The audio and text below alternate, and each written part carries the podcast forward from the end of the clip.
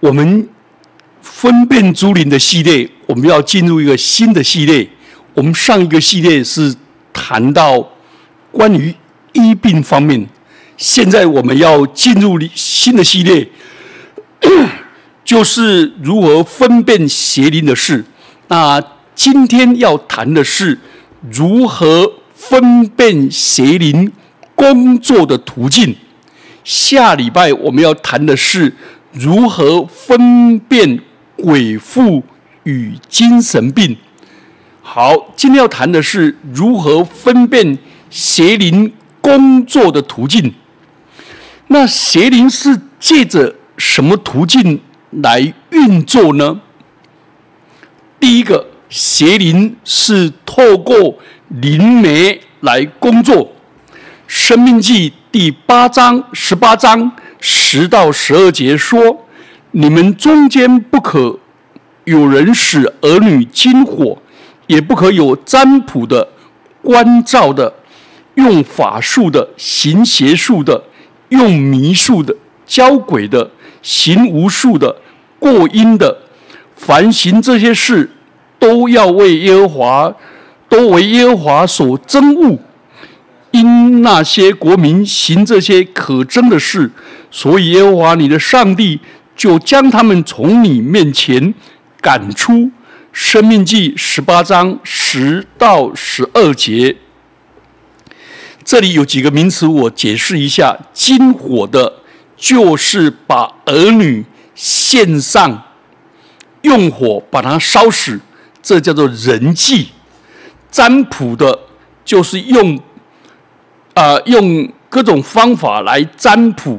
占卜是用人的技术去操作的，啊，观照是观已经存在的，譬如说啊，观星象、观天文。好，用法术的，就是用各种邪术，好行邪术的一样，迷术的、教鬼的，是直接让鬼附在身上。过阴的是进入阴间去探讨跟死去的那些亲人交往，好等等这些事。所以邪灵第一个是借着灵媒来工作，灵媒就是通邪灵的人啊。台湾把它用在台湾，男的叫鸡童当鸡，女的叫。昂姨啊，哦，或者叫巫女，或者叫女巫，或者巫师啊。现在把它讲得更美的名词叫做通灵师，或者教鬼者。如果在道士方面叫做法师，或者叫道士啊，专门处理活人的事叫做红头法师，安涛法书。如果处理死人的叫黑头法师，黑头的道士，还有一些宗教的祭司。如果在蒙古、西伯利亚这些地方叫萨巴里怎萨满宗教的通灵师，还有一些催眠的人也成为灵媒。那一般是透过咒语，请邪灵附在身上。我在小学大概三年级到五年级，我们就学会让青蛙神附在身上。那我们同学还会学了好多的让别的神明附在身上。那我们那时候练咒语，练咒语啊，就会，然后呢，就就请神来，就会附在身上。然后练的咒语，那个神那个灵就离开。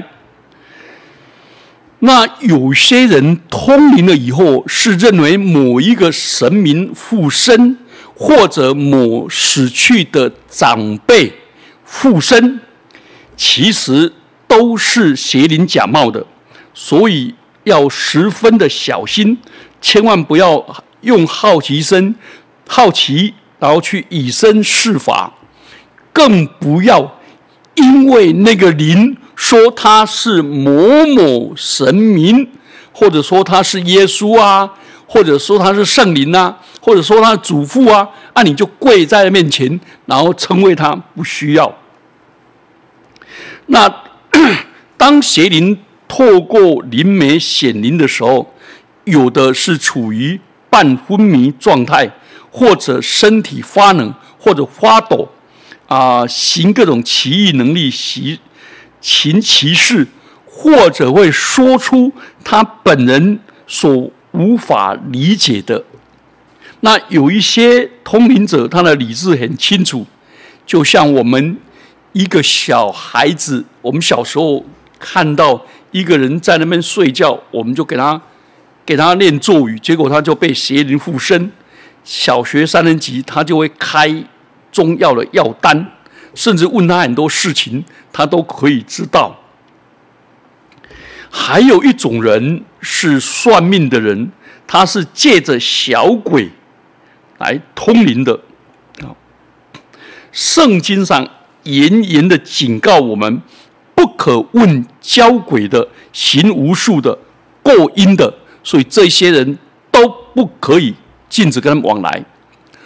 我有一个同学，哎，学长，国贸系的学长，他的阿妈没有信主，可是他阿公信主，他爸爸也信主，阿公跟爸爸都走了。他的阿妈就去观录音，去教鬼，就请阴间的这些亲友来。结果呢，怎么请怎么请，都请到他的舅公跟他姨妈来，就是找不到他的阿公，也找不到他的爸爸。我这个同学就跟他阿妈讲说：“阿妈，你要信耶稣啦！阿公跟爸爸都在天堂啦，你去阴间找不到他了。如果你真的找到的那个是假的啦。”就他的阿妈说：“嗯，不要不要，我还是要去阴间，因为我的亲戚，我娘家的亲戚亲人都在那里。”好，这是第一种，是谁灵透过灵媒工作，这是圣经所严严禁止的。第二个，邪灵会透过物体工作，咦，邪灵会透过所谓的圣器。圣洁的圣圣器，譬如说碟仙、偶像、篮子、符咒的纸张、桌子、镜子、马蹄铁、龟甲、动物骨头、死人的骨头、植物等。自然界本来这些就没有什么法力，但是行法术的人念过咒语的时候。邪灵就趁机在其中工作，来迷惑人。譬如说，邪灵会透过碟仙，甚至于连钱币都会叫做钱仙来。那碟仙自称是鬼来骗人，千万不要以为一切神奇的事是出于神明，总是要分辨，不要。跟这些往来，那这两种都很明显知道。那比较不明显，看出邪灵工作的是第三个，占据人的思想。以弗所书第二章一到三节说：“你们死在罪恶过患之中，叫他他就是耶稣基督，叫你们活过来。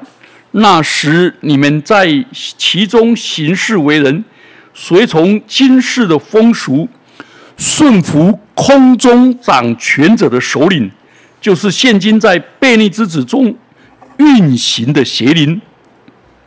我们从前也在他们中间放纵肉体啊和私欲，随着肉体和心中所喜好的去行，本为可怒之子，和别人一样。以弗所书二章一到三节，在这里。显然，邪灵在人的心中运行，霸占人的思想，来奴役人的身体，使人成为罪的奴仆，去放纵肉体的私欲，使他行事为人，做随着今世的风俗，顺服空中掌权者的首领，去违反道德律跟良心律。叫叫人行为出轨、悖逆犯罪，所以许多随着时代的潮流、时代的精神，自以为时髦，其实好多是被后面的邪灵所影响。换句话说，思想是临界最重要的战场，谁占领了思想，就控住了对方。思想要圣洁，思想要天天喂养，所以我们要喂养，是用上帝的话语来喂养。用主耶稣的宝血来洁净我们的思想，而不要让眼目的情欲来喂养你的里面，喂养你你的心思意念。求主帮助我们，不要看一些邪恶的、引起人邪恶欲念的书。好，第四方面，邪灵会给人错误的道理。刚才讲的是思想，现在讲的是一套道理。这个道理看起来言之成理，头头是道。提摩太前书第四章一到五节说：“圣明明说，在后来的时候，必有人要离开真道，听从那引诱人的邪灵和鬼魔的道理。”这是因为说谎之人的假冒，这等人的良心如同被热铁肉灌的一般。他们禁止嫁娶，又禁戒食物，就是神教，就是神所造的，叫信而明白真道人可以领受的。凡神所造的都是好的。若是感谢领受，就没有一样可弃的，因为神的道和人的祈求就成为圣洁的。鬼魔的道理看起来很近前，叫人禁止嫁娶；看起来很伟大，禁止人某些食物不能吃。这些许多的异端邪说跟邪灵都有关系。所以，你有没有发现，像美国的魔鬼教，甚至于献人、杀人献祭的宗教，都是错误的道理？你们知道，有一些错误的道理，让你克制欲望，甚至于叫你这个食物不能吃，那个食物不能吃，叫你进食，看起来都好伟大，但是它的根源是出自魔鬼的。上帝的道是生命之道，是真理之道，是使人得生命，并且得的更丰盛；而魔鬼的道理却是诱惑亚当夏娃犯罪的。所以，你有没有发现亚当夏娃的犯罪，魔鬼就是跟他讲道理，而且讲的是歪理，把上帝的话语歪曲了。上帝启示真说，然后把上帝的话语加添，把上帝的话语减少，把上帝的话语扭曲。所以，你有没有发现，异端邪说都不是百分之百的错，它一定是百分之七十的对，然后装上百分之三十的错。所以，有没有发现有一句话叫做？魔鬼都出在细节里，所以我们要谨慎的分辨。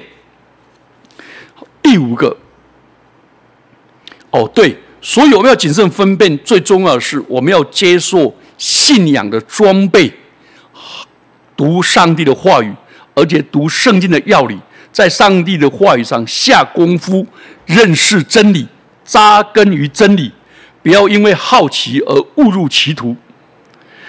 第五，邪灵会控告人的良心。刚才讲到邪灵是占思想，现在又进变成好像言之成理的歪理，现在要进入人的良心。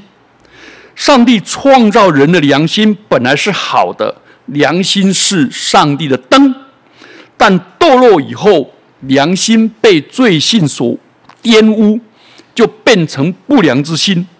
成为把什么事情都相对化，而不是神的标准，所以魔鬼会控告人的良心。除了主耶稣之外，世人都有良心的亏欠，然后呢，邪灵就趁趁机控告人，因为人的良心是最脆弱的一环，如果不凭着主耶稣的宝血洁净的话，我们很难胜过他。魔鬼在上帝的面前控告约伯，约伯记一章七到九节，魔鬼也与大祭司撒旦大祭司也大祭司约书亚作对。在撒加利亚书三章一到五节，那人重生之后，若有什么良心的控告，这是魔鬼的试探跟诱惑。所以，约翰一书一章七节说：“耶稣的宝血洗净我们一切的罪。”请问，一切的罪有没有包括过去的？有没有包括现在？有没有包括将来的？有。那我们最重要的基本条件是要行在上帝的光明中，并且认自己的罪，然后胜过良心的控告。希伯来书第九章十四节说：“何况基督借着永远的灵，将自己无颠。”无瑕无耻的献给上帝，他的血岂不更能洁净你们的心，其实良心，除去你们死刑，使你们侍奉永生上帝。所以，耶稣记着借着永远的灵的意思是，耶稣不但死了，而且从死里复活了。所以，他的死亡变成现在式，因为耶稣复活了。从过去、现在跟将来，耶稣基督都是一样的，所以他洗净我们良心。那启示录里面告诉我们，大龙就是古蛇，名叫魔鬼，又叫撒旦，是迷惑普天下的的，他被摔在地上了。因为他是在上帝面前控告我们的，什么时候控告？